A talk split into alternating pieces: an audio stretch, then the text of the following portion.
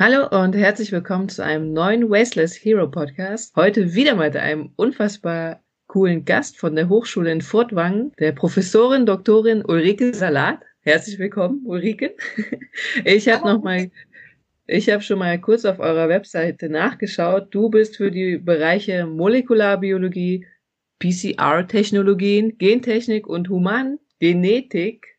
Da bist du äh, eine echte Profi drin. Hört sich super geil an. super spannend. Ja, ich, ich habe allgemeine Biologie studiert. Ja. Und ähm, deswegen ähm, habe mich dann spezialisiert auf die Humangenetik und auf die Molekularbiologie. Ja. Und bin hier an der Hochschule eben genau für diese Fächer zuständig. Für Molekularbiologie, für Gentechnik, Genetik und aber auch eben für die HFU-Brennerei. Also ich habe mein ja. Spektrum so ein bisschen erweitert. Sehr cool. Danke, dass du dir heute Zeit nimmst und uns nochmal so einen kleinen Einblick in eure Hochschule gibst. Für alle, die sich jetzt wundern, warum der Ton bei der Ulrike so ein bisschen komisch ist, wo bist du gerade, Ulrike? Ich bin im Technikum, genauer gesagt in der Brennerei der Hochschule. Das ist im, ja, im Keller, kann man sagen, der Hochschule Furtwangen am Standort in Villingen-Schwenningen. Und ähm, hinter mir sieht man die Destille. Das ist unser Herzstück um eben unseren HFU-Spirit herzustellen. Also den ihr Bild in der Flasche seht. Du bist in der Hochschule und sitzt in der Brennerei der Hochschule. ja, ich sitze in der Brennerei. Ich sitze nicht in der Destille, aber ich sitze in der Brennerei. Sehr gut. Wie kam es dazu, dass es eine Brennerei gibt? Was macht ihr an der Hochschule, dass ihr eine Brennerei haben wollt oder müsst? Also schon ganz lang gab es eigentlich die Idee, dass wir hier ähm, Getränketechnologie machen. Vielleicht muss ich noch ein bisschen ausholen. Gerne. Also unsere Hochschule ist ähm, eine Hochschule für angewandte Wissenschaften, also sehr praktisch orientiert und ähm, technisch praktisch orientiert. Und der Studiengang, aus dem hier relativ viel entstanden ist, hat was mit Bio- und Prozesstechnologie zu tun. Das hört sich jetzt furchtbar an, ähm, ist aber eigentlich sind es alle Schritte, die irgendwie benötigt werden, um ein Produkt herzustellen. Also jegliches mhm. Produkt, was man im Laden draußen kaufen kann, entsteht ja durch mehrere Schritte der Herstellung. Und ähm, das lernen die Studierenden hier. Und dann war eben die Idee, dass wir über ein Brennrecht auch unseren eigenen HFU Spirit, also ein hochprozentiges, ähm, ein hochprozentiges Getränk herstellen könnten.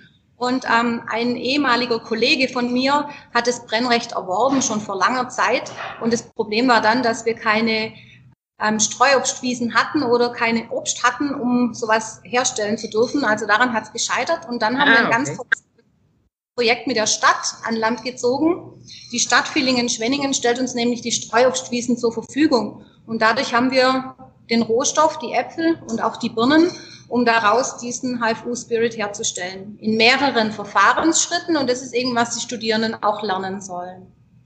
Was ist der HFU-Spirit? Der HFU-Spirit ist ein circa 40-prozentiges Destillat, also ein Schnaps. Aber Schnaps darf ich jetzt nicht mehr sagen, weil Schnaps ist umgangssprachlich und wir nennen das Destillat oder Brand. Okay. Apfelbrand. Apfelbrand. Und das heißt, es ist Teil eines Studiengangs, dass ihr mit den Studenten echt dahin geht, dass ihr das Obst pflücken geht, dass ihr einfach bei euch in die Brennerei geht und dass ihr euch ganz genau anguckt, von vorne bis hinten, wie wird so ein Produkt überhaupt hergestellt, was fallen eventuell für Abfälle an und was passiert dann damit. Genau. Also die Sträubspießen, ähm, wissen wir ja, sind wichtig für unsere Artenvielfalt und der Erhalt mhm. der Sorten ist eben auch genauso wichtig, dass wir nicht noch mehr Arten verlieren, müsste man die Sträubspießen eigentlich viel mehr auch ähm, an Wichtigkeit müssten die gewinnen. Und dadurch, dass die Studierenden auch auf die Wiese sich Bäume anschauen, ähm, lernen die da schon ein bisschen, was so auf einer Sträubstwiese wächst und was der Unterschied ist zum Apfelanbau am Bodensee zum Beispiel, wo das natürlich ähm, hochtechnisch gemacht wird. Und dann gehen die raus und schauen, ob da Äpfel an den Bäumen sind, wie die wachsen. Ähm, dann werden die geerntet. Also wir machen ein bisschen was über die Sorten, über die Apfelsorten dort ähm, auf den Streuobstwiesen. Und die ernten dann die Äpfel im Herbst und verkleinern die dann bei uns und dann meischen die die ein, in Fässer kommen die rein und dann entsteht eben aus dem Zucker der Äpfel Ethanol und ja. dieses, dieses Apfel-Ethanol-Wasser-Gemisch ähm, bringen wir dann in unsere Destille, die man da hinten sieht und dann wird eben der Alkohol daraus destilliert. Und es entsteht das Produkt. Die Studierenden machen auch die, die Etiketten selber und die Abfüllung und das alles. Und am Ende wird dann verkostet. Also das Ende von dem Kurs ist die Verkostung des Produkts. Ja, genau. Am Anfang steht der Rohstoff und am Ende das Produkt. Also es ist eine tolle Sache. Es ist eine tolle Sache, vor allem da auch Streuobstwiesen ähm, genutzt werden und keine, wie du schon sagst, weiß ich nicht, hochgespritzten, gezüchteten Sachen. Finde ich sehr spannend. Fällt bei der Herstellung von, wo wir jetzt schon über Destillat sprechen, fallen da auch Abfallstoffe an, die ihr irgendwie weiterverwendet? Ja, es fallen Abfallstoffe an. Das ist die Schlempe. Das ist das, was rauskommt aus dem Kessel, was nicht destilliert wird, was nicht rübergeht. Und diese Schlempe kann man entweder als Düngemittel verwenden oder aber in der Schlempe sind auch noch viele andere Dinge drin. Also es sind ja ähm, Hefen, die den Zucker umsetzen zu Alkohol und ja. diese Hefen produzieren auch andere Stoffe. Also man könnte auch hergehen und zum Beispiel Aminosäuren daraus isolieren oder ähm, schauen, ob noch irgendwelche, ähm, ja, könnten ja auch noch irgendwelche anderen Stoffe drin sein, ähm, aus denen man noch was herstellen kann. Zum Beispiel hören wir ja jetzt immer wieder, dass aus solchen Reststoffen auch Strohhalme hergestellt werden können genau. oder andere faserhaltige ähm, Dinge, die Sinn machen. Also das ja. ist ein Reststoff und kein Abfall. So würde ich das auch mal benennen. Okay, das ist für euch ein Reststoff. Ist schon super, das so zu sehen. Das heißt auch, wenn ich es jetzt nochmal so komplett überlege, sind das wahrscheinlich auch komplette Biodestillate. Natürlich sind es Biodestillate, ja. aber wir haben keine Biozertifizierung. Ja, also das haben wir nicht. Ja. Aber auf den Streuobstwiesen, da passiert wirklich gar nichts. Also da ist, da wird kein Dünger ausgebracht, außer unsere Schlempe, die wir ab und zu wieder rückführen auf die Felder, ja, auf diese Streuobstwiesen. Genau.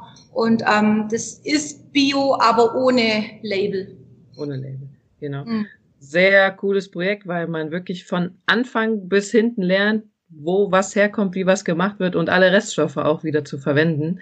Sehr cool. Habt ihr noch ähnliche Projekte? Ähm, wir versuchen jetzt immer mehr solche Projekte auch anzugehen. Also wir schauen, was es noch auf den Sträubstwiesen gibt. Ja. Wir haben zum Beispiel im letzten Sommersemester mit unserem Kurs ähm, die Kräuter auf den Sträubstwiesen angeschaut und versucht ah. aus den Kräutern auch ähm, Destillate zu machen ja. und auch mal geschaut, was gibt's denn da für Kräuter auf den Streuobstwiesen. Also das ist so eine Sache. Ähm, dann versuchen wir auch ein bisschen was mit, mit Reststoffen aus dem Wald, also zum Beispiel mit äh, Nadeln von den Bäumen. Hier im Schwarzwald haben wir ja ganz viele Nadelbäume und diese Nadeln werden ja auch in der Holzindustrie nicht benutzt. Mhm. Und man könnte eben aus diesem Reststoff auch was Leckeres machen. Also wir dachten wieder an so ein Produkt, aber da gibt es natürlich auch andere Produkte. Ja, es gibt Mikroorganismen, die können auch Zellulose umsetzen und ähm, da könnte man eben auch andere Produkte noch gewinnen. Wie zum Beispiel? Also wie zum Beispiel ähm, Ethanol, den man nicht unbedingt trinken muss, sondern den man vielleicht auch als Brennstoff benutzen könnte. Ah, okay. Ähm, sowas. Ähm, dann haben wir schon Aroma auch ähm, angegangen. Also wir haben schon mehrere Projektarbeiten, Studienarbeiten mit Studierenden gemacht, die versuchen Aroma aus den Reststoffen yeah. der Apfelernte herauszubekommen. So ein Streuobst-Apfelaroma könnte zum Beispiel verschiedene Wasser aromatisieren und aufwerten. Ja, wir mhm. wissen ja, dass das Aroma heutzutage ähm, von ganz weit her geliefert wird und mm. normalerweise nicht den natürlichen Rohstoffen besteht. Also mit diesen Reststoffen kann man sehr viel machen. Das sind jetzt nur zwei, drei kleine Sachen gewesen, aber es gibt sehr viele Ideen, was man mit Reststoffen noch machen kann. Super spannend, sind so viele Sachen bei, über die ich auch noch gar nicht nachgedacht habe. ich habe eben äh, schon nach dem Interview mit dem Holger gedacht, Mann, hätte ich das mal vor elf Jahren gewusst, dann wäre ich zu euch gekommen. Da gab es diesen Einstudiengang noch nicht. Aber ich finde es super cool, dass ihr mit den Studierenden auch so viel praktisch einfach macht. Ja. Gibt's noch was, was du sagen möchtest?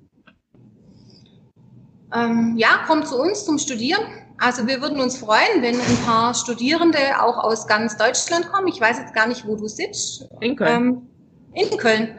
Also Studierende, Studierwillige aus ganz Deutschland, die was Spannendes mit Reststoffen machen wollten, was Nachhaltiges und auch Produkte generieren möchten, ähm, sind herzlich eingeladen, mal auf unsere Homepage zu schauen und zu schauen, ob sie vielleicht einen Studiengang von uns interessieren würde.